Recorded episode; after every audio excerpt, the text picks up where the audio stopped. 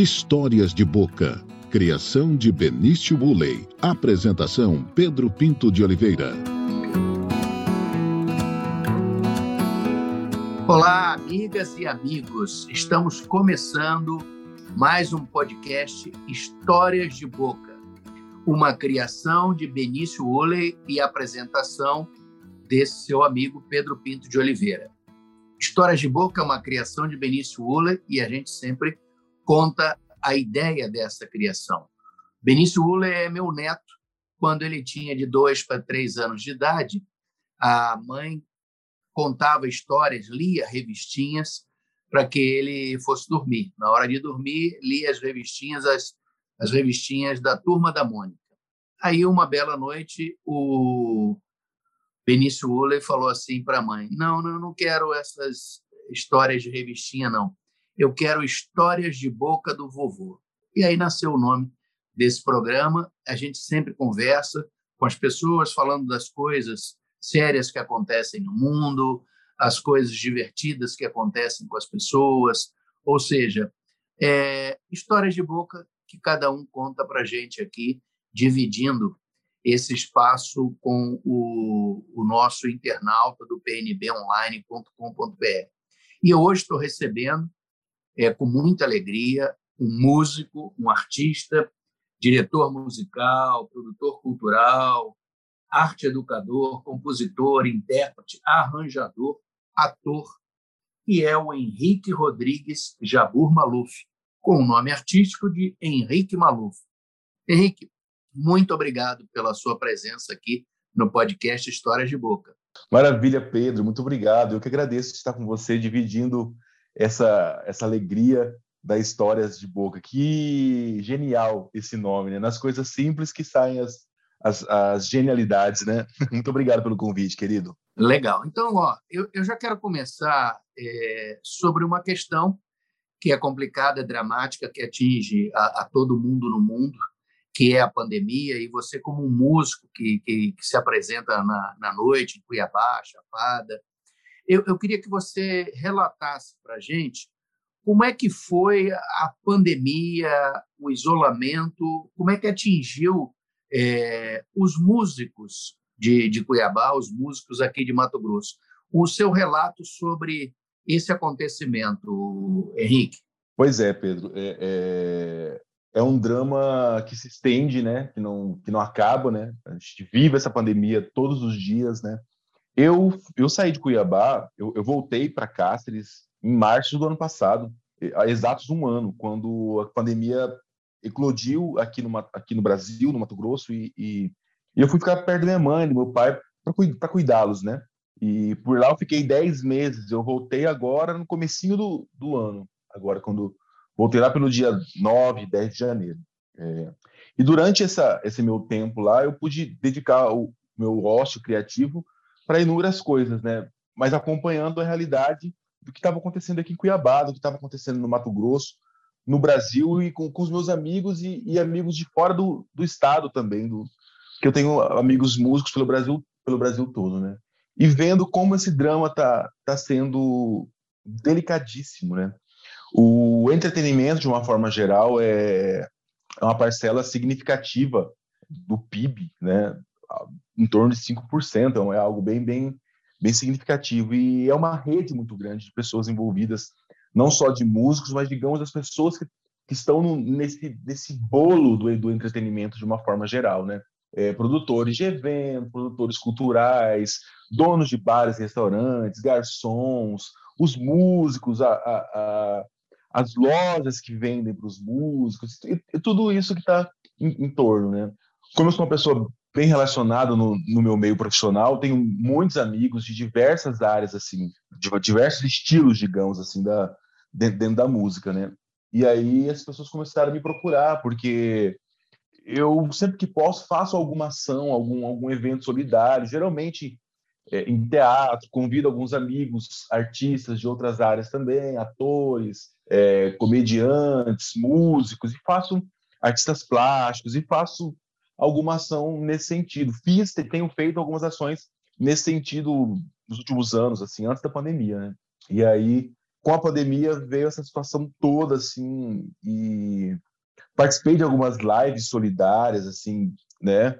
Participei de algumas lives também do governo, né? É, produzindo, ajudando no que fosse possível.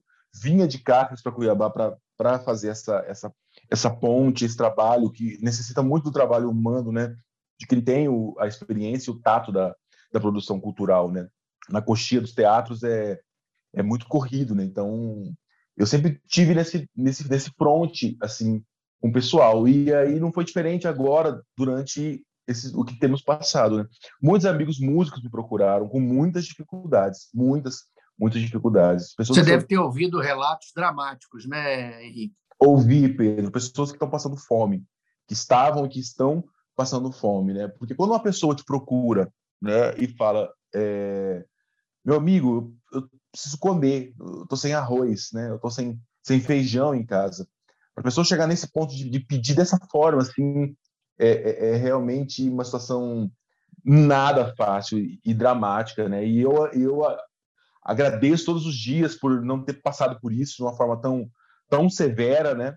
Mas tenho passado, né? É, é os meus rendimentos caíram em cerca de 80%, digamos assim, né?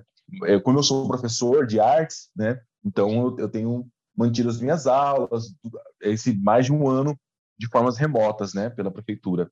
É, agora, agora quem não tem essa alternativa de outras atividades, né, Henrique, que era só músico, por exemplo, só tocando na noite, a situação ficou dramática, né? Sim, que é a grande maioria dos, desses meus parceiros da, da noite. A grande, a grande maioria, a grande maioria esmagadora são de pessoas que a música é essa única fonte de renda, né?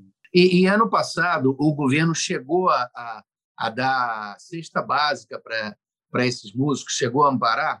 Então, é, num certo momento, eu conversando com um grande amigo meu, né, falei: olha, o André De Luca, o ator André De Luca, um grande irmão das, das artes, falei: meu, meu querido, cara, mundo aqui, você sabe de alguma coisa? Você pode me, me, me dizer? Aí ele, nessa conversa sobre algum, algum sobre cestas básicas através da, da, da é algo assim, né?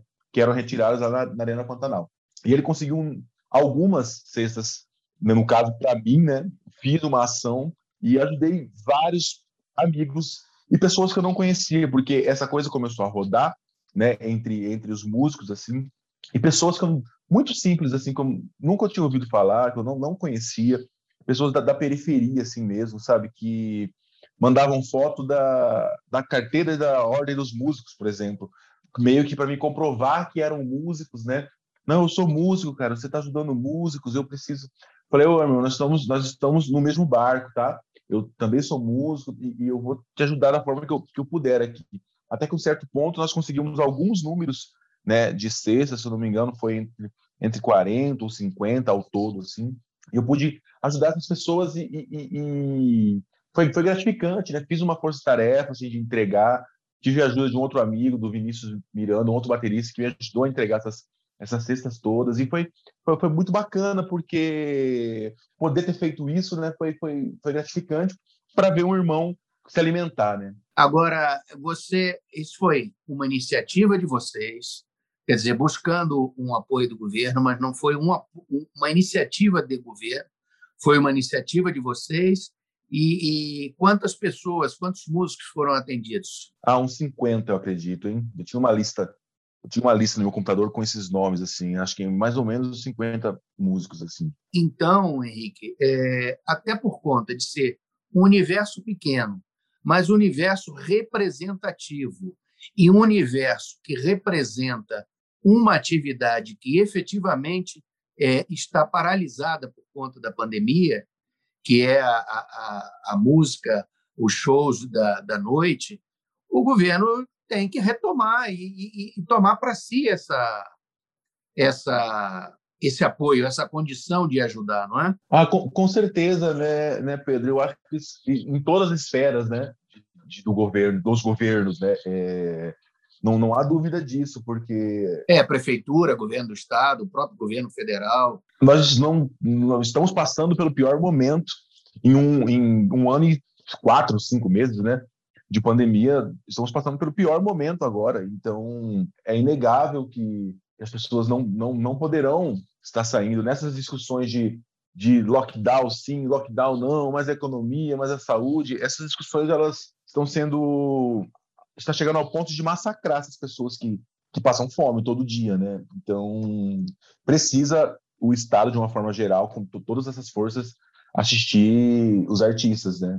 É complicadíssimo, meu querido, complicadíssimo. É porque se não não ajudar, a situação que está dramática vai chegar à, tragédia, né? Quer dizer, as pessoas não podem passar fome, né, Henrique? Não, não podem, não podem, não podem. É, é realmente é realmente dramático, Pedro. E as pessoas estão voltando a me procurar agora. Né?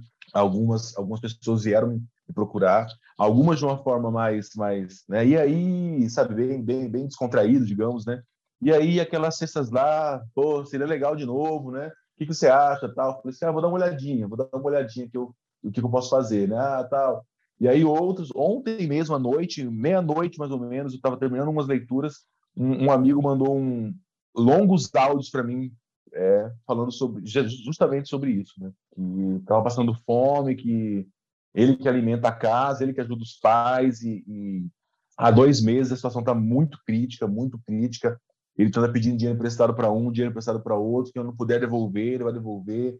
Ou se pudesse conseguir cestas básicas, uma cesta básica, duas cesta cestas básicas. No caso, esse, esse, essa pessoa específica, esse meu amigo, ele sustenta a casa dele, tem filho, a esposa e os pais, né? E está nessa situação. Então, e essa, né, Pedro, é, é, é, é mais uma das, das centenas, das milhares de, de histórias do nosso cotidiano nessa realidade que nós estamos vivendo. O drama ele é, ele é real, ele está matando de fome e, a, e o vírus está matando todo dia também. É, é, dramático, meu amigo, é muito dramático. E esses músicos que você conhece, eles são alcançados, é, foram alcançados pelo auxílio emergencial do governo no ano passado e serão alcançados pelo auxílio emergencial agora, Henrique? É, de forma geral, alguns, né, eu, eu, eu, lembro que alguns, os mais próximos que eu tenho essa informação, alguns conseguiram, né? E, e outros não. Mas eu lembro que também pelo governo do estado tinha o, é, o mesmo auxílio emergencial, tinha um, um desdobramento do braço da, do, da, da, Secretaria de Cultura, Esporte e Lazer, né? Se eu salvo engano, realmente, o ano passado teve um, um desdobramento positivo, né? É, para quem era artista, é, é, é, era uma maneira, um atalho, digamos assim, para o auxílio emergencial, né? Ou você é, desfrutava do, do, do auxílio emergencial em nome do governo federal ou em nome da, da Secretaria de, de Cultura, se você fosse artista, né? Mas era, não eram auxílios é, pares, dobrados, né? Era, um, era o mesmo auxílio ou através do governo federal ou através da secretaria. Mas eu lembro que alguns conseguiram sim, e eu lembro que outros não conseguiram também. Mas uma grande maioria havia conseguido, sim, Pedro, eu lembro disso. É, é o, o recado está dado, né, Henrique?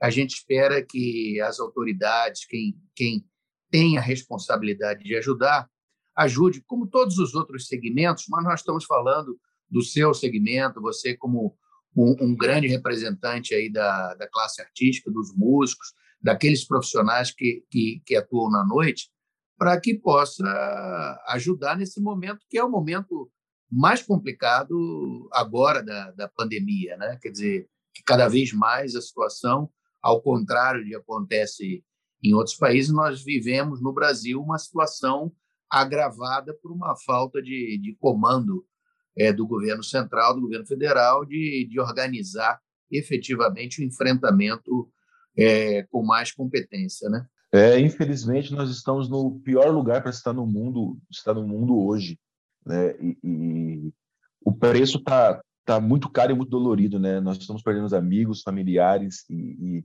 parece que o cerco está cada vez cada vez fechando mais, né? A dor do outro me dói também, né, Pedro, de ver pessoas que perdem filhos, que perdem pais, que perdem esposas e, e, e, a família que vai se dilacerando por uma doença tão tão implacável, né? E tão e tão, e tão grave.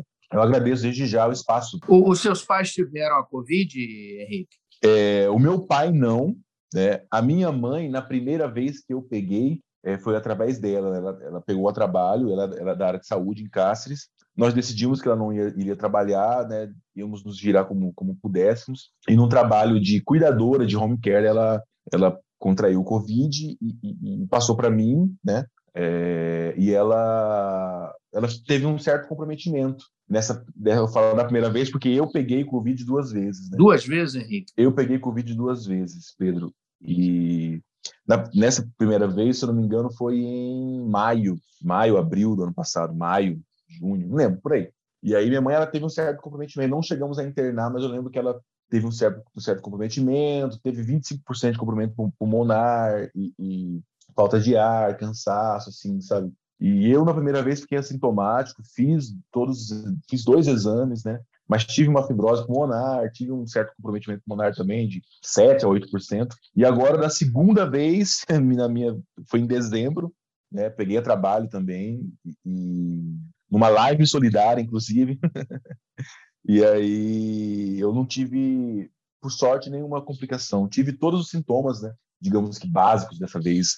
É, tive um pouco de ar, febre, perdi o olfato, perdi o paladar, é, tive diarreia, né? tive um, uma infecção pulmonar uma semana depois de, de ter passado os, os 15 dias, né? Tive uma infecção pulmonar, é, intestinal, na verdade, muito forte, muito forte mesmo assim, um, uma rebatida da, da, da Covid, né? Mas estou aqui, firme e forte, né? E não teve sequelas. Você, como, como músico, é um cantor, que precisa aí da sua do seu pulmão em forma, você não teve sequelas. Então, depois que eu tive a, a, a Covid pela segunda vez, eu tinha, tinha alguns shows, né?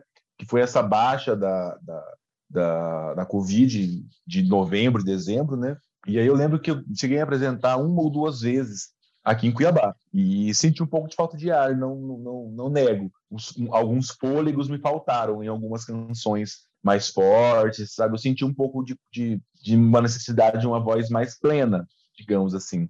Mas não deu para para testar assim, né, no, na rotina normal, né, que eram de três, quatro shows por semana, né, não consegui ter essa essa rotina de volta, né, mas eu tive um, uma, uma dificuldade para cantar, eu lembro disso, Pedro. E aí agora vamos ver, a, a gente está sempre esperando, sempre na, na, na esperança de que as coisas melhorem e que a gente possa retomar, pelo menos é, em alguma parte, né, esses espetáculos, os shows, e ter uma, uma rotina de, de volta à, à atuação, à sua atuação como músico e todos os seus amigos e todos os músicos. Né? É, é, é complicadíssimo, complicadíssimo, meu querido. Eu eu tenho acompanhado também algumas outras pessoas, alguns outros músicos que têm tentado fa fazer algumas ações, né? Mas é, o, que, o, que, tem acontecido é que como a, a coisa ficou muito pavorosa para todo mundo, no começo, eu, eu, se você pode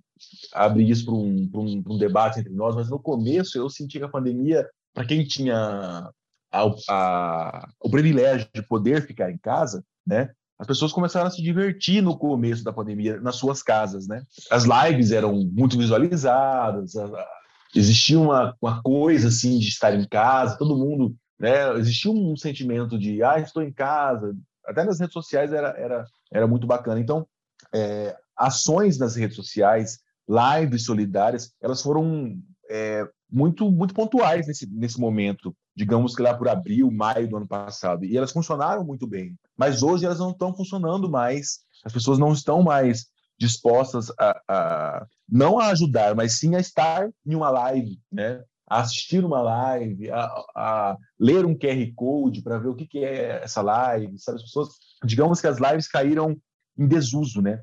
E isso, isso foi um braço, um braço, digamos que bem, bem, bem atuante durante os primeiros meses, né, os primeiros seis meses da pandemia. Mas hoje o povo não aguenta mais falar de, de live, não quer mais assistir. É, houve um cansaço, né? Houve um cansaço e, por consequência, é, as lives solidárias estão nesse, nesse meio, né?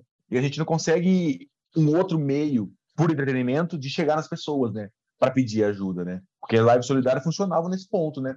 A gente chegava nas pessoas através da nossa arte, né? Para poder fazer o apelo, né? E hoje a gente não consegue atingi-las mais, porque todo mundo se cansou das lives. Então, aí a gente não consegue atingir as, as pessoas para poder falar né, que é, precisamos de ajuda. Nós aqui no, no podcast Histórias de Boca estamos cumprindo, claro, a nossa pequena contribuição, a nossa parte de discutir, de levar, de chamar a atenção das autoridades, das pessoas, nesse sentido de colaborar com todo mundo e nós estamos tratando aqui desse segmento desses profissionais, né? dessa, dessa confusão, dessa, desse discurso negacionista e que de um falso dilema entre salvar vidas ou economia. É óbvio que tem que cuidar de salvar vidas e que nesse momento que as pessoas precisam, as pessoas que são afastadas do seu trabalho, que elas precisam é de apoio, de apoio financeiro, de auxílio. É, é assim que funciona no, no, numa boa condução de uma pandemia. E não de que, olha, não vai poder trabalhar. Não vai poder trabalhar, mas precisa ser apoiado. E é o que falta hoje, é, na imensa maioria dos casos é, no Brasil, por conta dessa condução equivocada do governo federal. É, Pedro, isso é isso, isso é isso com, permissão da palavra, desculpa interromper. É, eu tenho assistido alguns alguns músicos que estão tentando fazendo é, campanhas e, e, fazendo uso dos seus, dos seus espaços né, para buscar essa forma, né? Que os restaurantes têm que abrir novamente, que eles precisam tocar, porque eles são vistos, né, nós, no, no caso nós, né, somos vistos como não essenciais, mas essencial é levar comida para a mesa. É uma discussão onde, onde eu enxergo até um certo é, acovardamento, digamos assim, sabe? É uma rendição, né? É uma rendição, é uma rendição, é uma rendição, uma rendição porque... Em função do, do drama que estão vivendo. Em função do drama. Claro que todo mundo tem que comer, mas assim, né? Vamos lá, vamos lá tocar, pegar um cachê na noite, que não é nada maravilhoso, para levar comida para casa. Você pode levar o vírus para sua, pode levar o vírus para dentro da sua casa, do seu seio familiar. Você pode perder sua família inteira, né? Por um momento que é muito difícil e dramático realmente, mas essa maneira equivocada, Pedro, nós sabemos que é a grande responsável pela ma maioria dessas mortes, assim, sabe?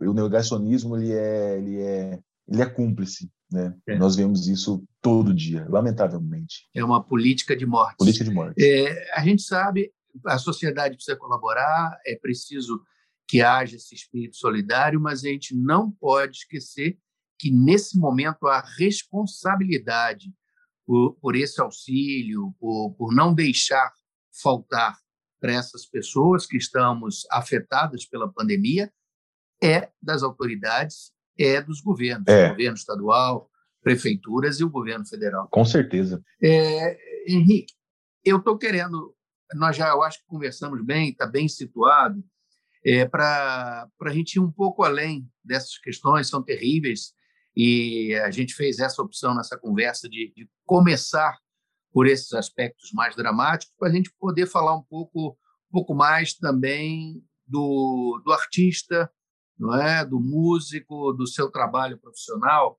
É, eu fiquei muito interessado aqui. Você é graduado em música pelo UFMT em 2018 e o trabalho de conclusão de curso chamado TCC Música Pantaneira Cacerense, o novo rasqueado de fronteira. A orientadora foi a professora Dorothy Collin de Oliveira. É, o que, que, é esse novo rasqueado de fronteira? É, fala um pouquinho e toca um pouquinho para a gente homenagear aí os nossos amigos cacerenses, né? e aqueles que a gente conhece mais, mais de, de perto, o magistrado, o Jones Gatais. Né? O que, que é isso que vem de Cáceres aí? É, nossa, essa pergunta ela é, ela é tentadora. Obrigado. É, Pedro, eu passei bom tempo na universidade, né? Bom tempo. Todo mundo me falava que a universidade é a melhor época da vida da gente. Eu aproveitei, então, o máximo que eu pude. E fiquei alguns anos a mais. Eu não poderia deixar esse, esse momento da, da graduação fazer um trabalho de conclusão de curso, assim, apenas para apresentar, me formar e pegar o meu diploma, né? Falei, eu preciso falar de alguma coisa que eu vivo, de alguma coisa que eu sinto. Não poderia, por exemplo, falar sobre o ensino de violão em Cuiabá. Não é uma coisa que eu faço, sabe? Então, eu, eu, eu, eu mergulhei nisso. O que aconteceu? Eu fui provocado por um amigo, há, há muito tempo atrás, um compositor. Profissão compositor. Ele trabalha como compositor, ele é formado em história, era professor de história lá em, lá em Cáceres, fez, é, é, começou, fez a universidade no Rio de Janeiro, tal, na, na se não me engano, na UERJ, de história e, e ele largou tudo para trabalhar de compositor lá em casa. Ele chama Rocco Martins. E alguns anos atrás, há pelo menos uns 14 ou 15 anos atrás, ele me mostrou uma música. Eu vou fazer o seguinte, eu vou cantar essa música para você primeiro. Aí eu continuo a história. Tudo bem? Tá, pode ser. Vamos lá. Tá. Essa canção chama-se Corre Menino e é uma canção que tem uns 15 anos e foi me apresentada por ele nessa época.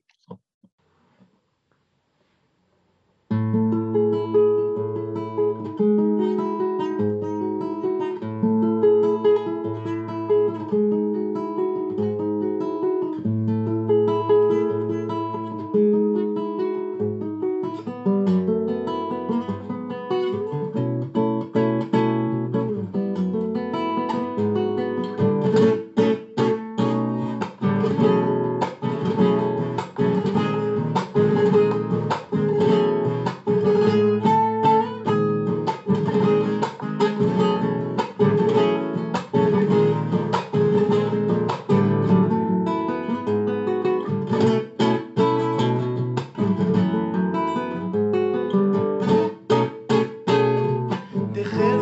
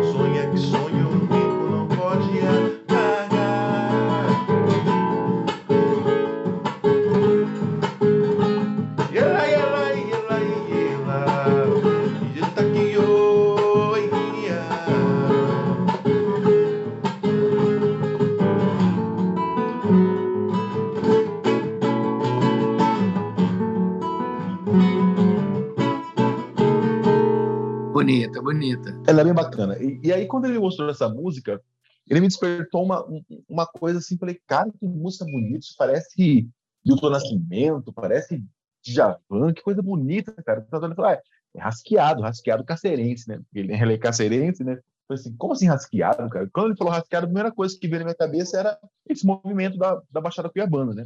Falei, mas não, cara, isso não é rasqueado, não. Falei, claro que é que é a batida. Falei, não, eu identifiquei que a batida é muito, é muito próximo do rasqueado tal, mas, mas não é rasqueado e aí ficou na minha cabeça. Passado algum, algum tempo, assim, nós nos aproximamos mais e hoje eu, eu, eu canto muitas músicas do Roco, temos algumas parcerias também e canto muitas, muitas músicas dele. Como o trabalho dele é esse de compositor, ele faz muita música sertaneja, faz músicas é, é gospel, músicas populares, e esse rasqueado é uma coisa que ele faz com muito carinho e esmero, assim, por paixão mesmo. Ele gosta muito de, de, de, de, compor dessa forma.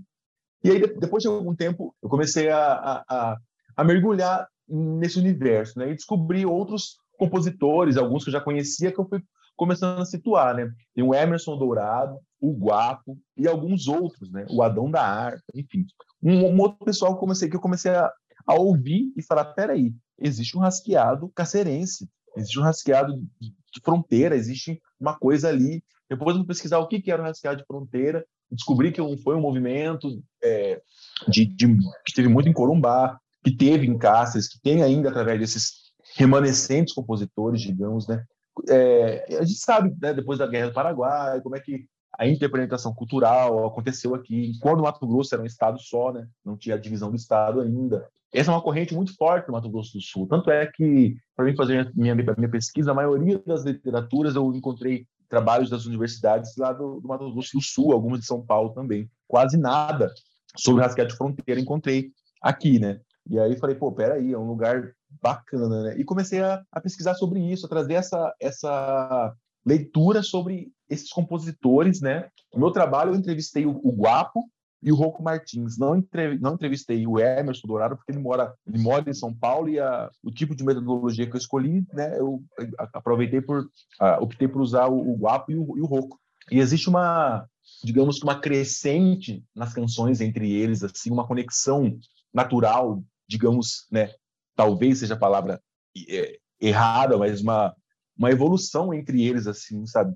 O Guapo já é bem bem raiz, sabe? As suas, os seus poemas são bem bem regionalistas, assim, bem bem nativo, como ele gosta de dizer, né? Bem nativista, assim, a, a, as, as suas poéticas, a forma de tocar. O, o Guapo tem seus 60 e poucos anos, 68, se eu não me engano. É, já o, o, o Emerson Dourado tem seus 50 e poucos anos, assim, já tem uma poética mais mais fundida com a, com a urbana e com a pantaneira e, e uns, uns, acordes mais bonitos, uma, umas maneiras de tocar mais, mais livres, mais bonitas. Aí tem o depois, né, consequentemente, esse amigo meu, o Rocco, já super moderno, com linguagens sofisticadas, com harmonias muito bonitas, com melodias muito bonitas, com poéticas muito bonitas também, assim. Diz uma curiosidade, Henrique. Você fez esse TCC sobre música está todo escrito, não é isso? Uhum. É uma, uma ideia para você que, que é o que a gente tem desenvolvido, pelo menos lá na, na comunicação, é, de transformar, de, de descobrir novas formas de comunicar ciência.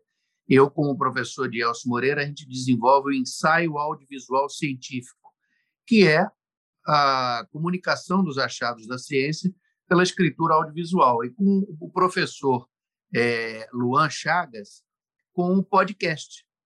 O, esse seu trabalho mereceria para a academia, mesmo você já tendo formado, e eu vou explicar para o nosso ouvinte por quê, uma recuperação disso num podcast, para você trazer a musicalidade dessa, dessa história, de você trazer, é, se não os áudios que você tem desses dois autores, é, desses dois músicos que você usou na sua metodologia, mas pode ser alguém interpretando a voz deles nos depoimentos, e você fazer um, um podcast científico sobre esse trabalho do, da música pantaneira cacerense, o novo rasqueado de fronteira, porque seria uma grande contribuição para a academia.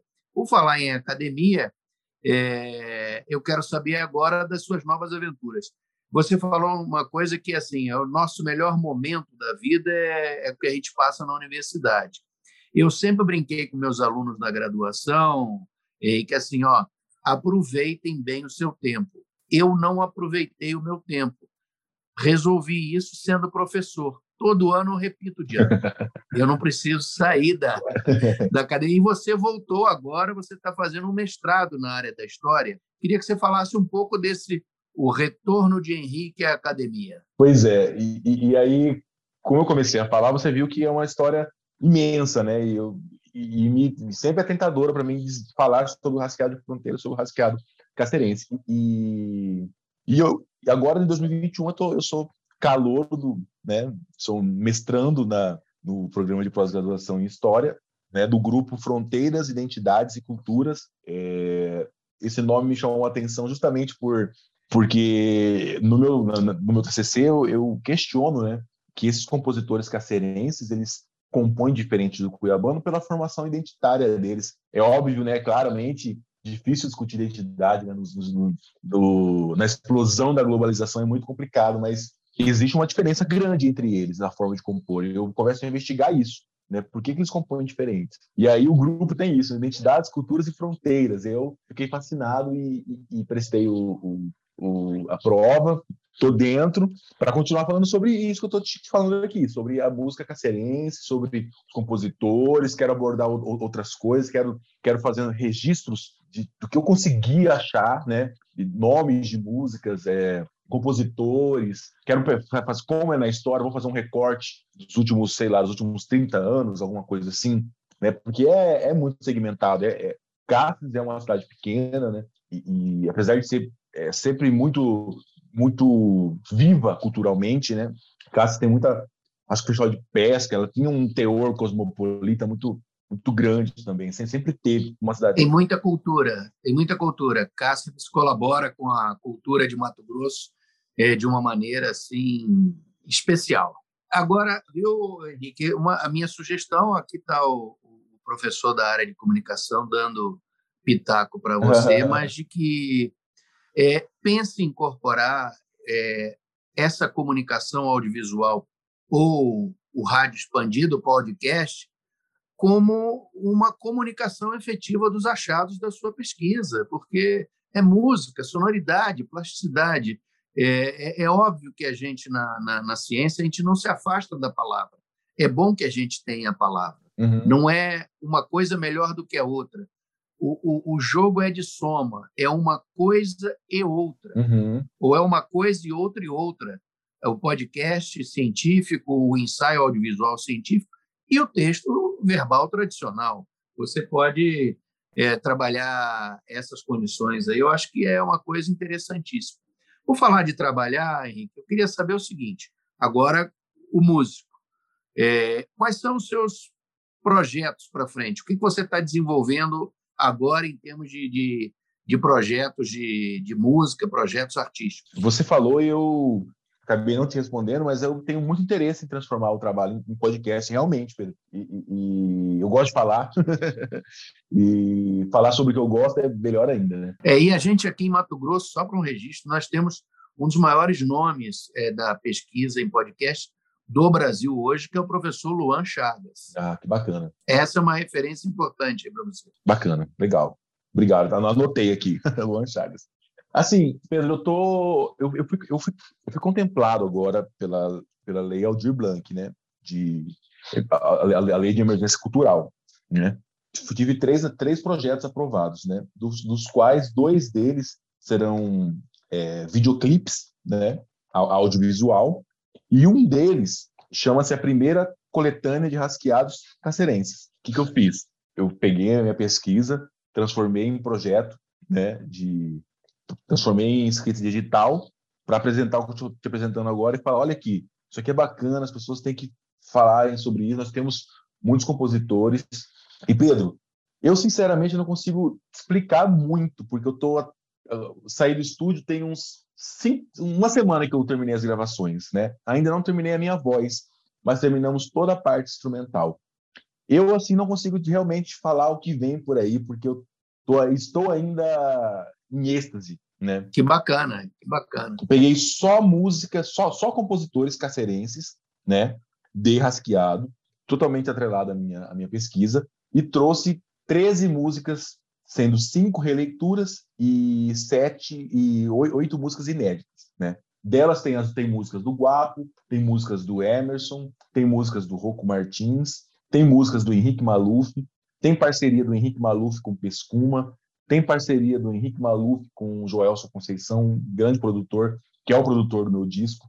Tem participação especial do Claudinho da Viola, da dupla Henrique Claudinho. Tem participação da Lorena Lee. Tem participação do Macaco Bong, uma banda de rock, um trio de rock cuiabano que ganhou o mundo, né? Tem participação de René um boliviano, um promissor na, na fena, na música tradicional boliviana, participação bem tem inúmeras pessoas, assim, tem participação da harpa, que é um gênio vivo, um mestre vivo, perdido em Cáceres, tem cinco anos, ele lá, gravei uma música dele, com uma letra, eu e o Pesco, uma música, o Acalanto Pantaneiro. Então vem uma joia frente, assim, uma joia, mas feito com tanto Uma joia cacerense, da cultura cacerense. Que, que beleza! Uma que joia beleza. cacerense, uma joia cacerense. E assim, o trabalho tem essa produção do, do Joel Conceição com arranjos muito modernos, coisas muito bem feitas, tem quarteto de cordas, tem metais, tem vibrafone, é muita coisa, tá? Vem um trabalho incrível mesmo pela frente, assim, sabe? E tô, tô ansioso para terminá-lo logo, para poder apresentar ele para a sociedade cultural, os entusiastas da, da, nossa da nossa cultura. Vem um trabalho muito muito bonito mesmo. É para o público em geral. Eu acho que vai ser um sucesso também no, no gosto popular. É um, um golaço em termos de, de trazer essa cultura e trazer essa representatividade pela música é, dessa região de, de Mato Grosso, essa região histórica que é a, região de Cáceres. É, Henrique, agora para encerrar, eu gostaria só que você desse algumas dicas assim para o público. Uma delas é assim, do ponto de vista pessoal. O que, que não falta na playlist do Henrique? O que, que o Henrique gosta de ouvir? Nossa, não esperava por essa. É, eu gosto muito de ouvir, assim, é, essa pergunta sempre me fazem, eu, eu dou sempre essa mesma resposta.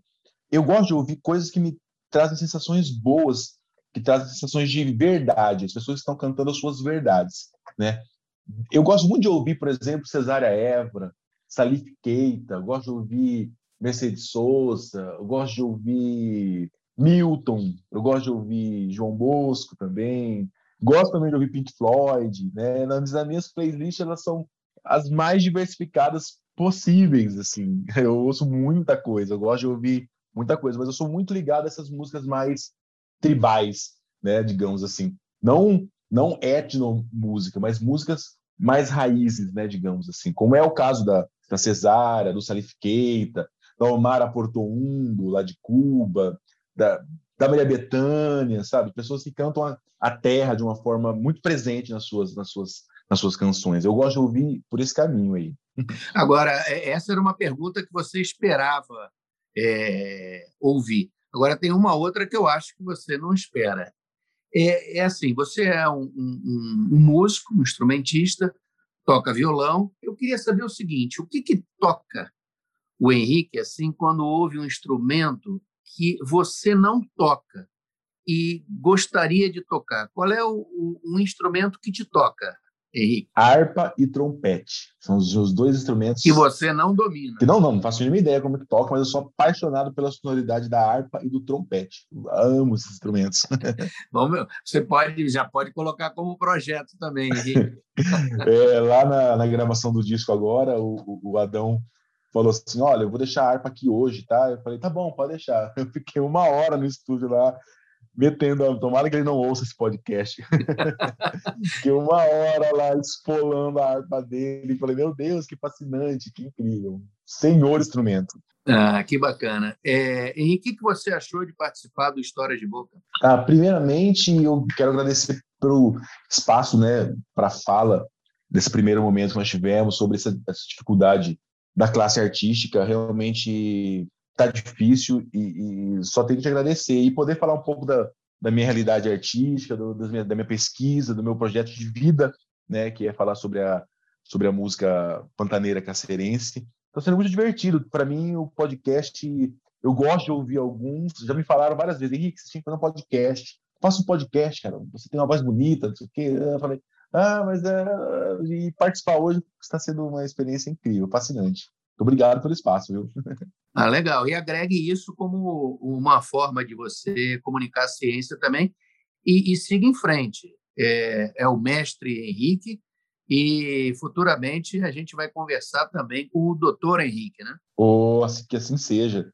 Mas eu, eu isso, isso me, me cutucou bastante aqui, Pedro, você me falando sobre comunicar ciência em podcast. É algo realmente, não sei a que nível isso, que isso está, sabe, mas é, é fascinante também.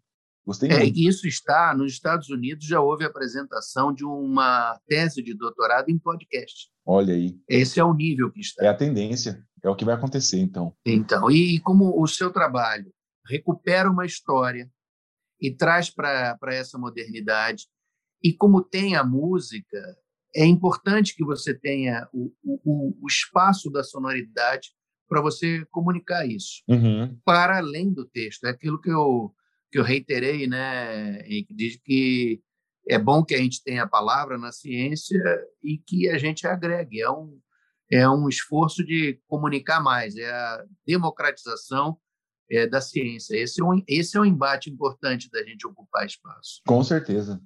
É, a ciência tem que estar em todo lugar, né?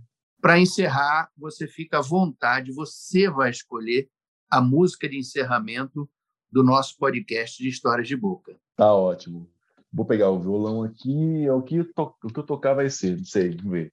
Já que né, nós falamos só sobre esse trabalho, vou cantar mais uma música do, do disco. Gostaria de cantar uma outra minha aqui, mas eu não vou lembrar de cabeça, eu não estou com o computador ligado aqui, porque é fresquinha, é nova, que foi essa parceria com o Pescum, mas não vou me arriscar. Vou tocar mais um rasqueado desse, do Rocco Martins, que chama-se Amor de Pescador. Rasqueado de fronteira. Rasqueado de fronteira. O nosso, nosso rasqueado de fronteira. Vai lá.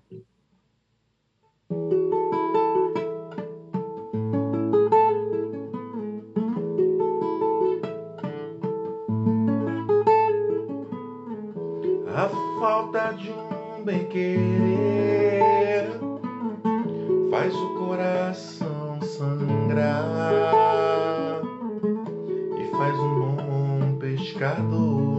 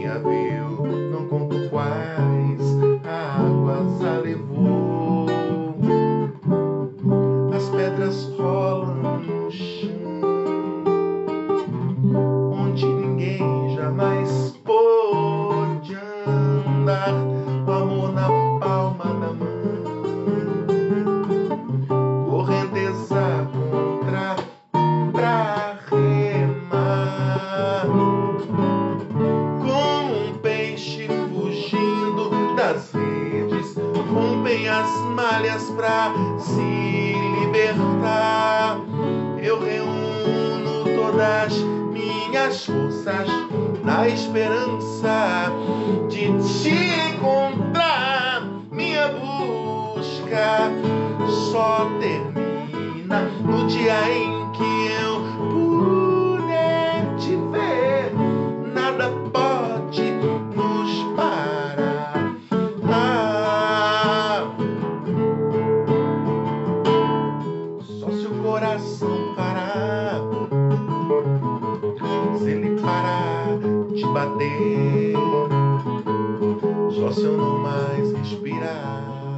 conversei aqui com Henrique Rodrigues Jabur Maluf, no Histórias de Boca, que é uma criação de Benício Uley e apresentação do seu amigo Pedro Pinto de Oliveira. Na próxima semana teremos mais um Histórias de Boca com mais um novo entrevistado. Um abraço. Só se eu parar de viver, só se eu parar de viver, se eu parar de viver.